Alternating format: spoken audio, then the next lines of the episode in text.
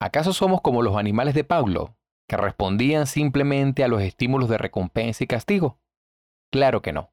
Uno de los milagros del ser humano es su capacidad de decidir lo que considera causas de placer y de dolor. Un huelguista de hambre, por ejemplo, puede sufrir físicamente pero transforma su experiencia en placer moral, porque se centra en el impacto positivo que su acción produce al atraer la atención del mundo a una causa digna.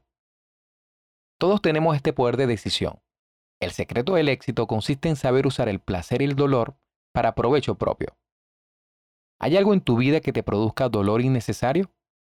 ¿Son tus actos reacciones en lugar de elecciones deliberadas? ¿Cómo podrías cambiar la situación y convertir un acontecimiento aparentemente doloroso en una agradable oportunidad de aprender, desarrollarte o de ayudar a los demás?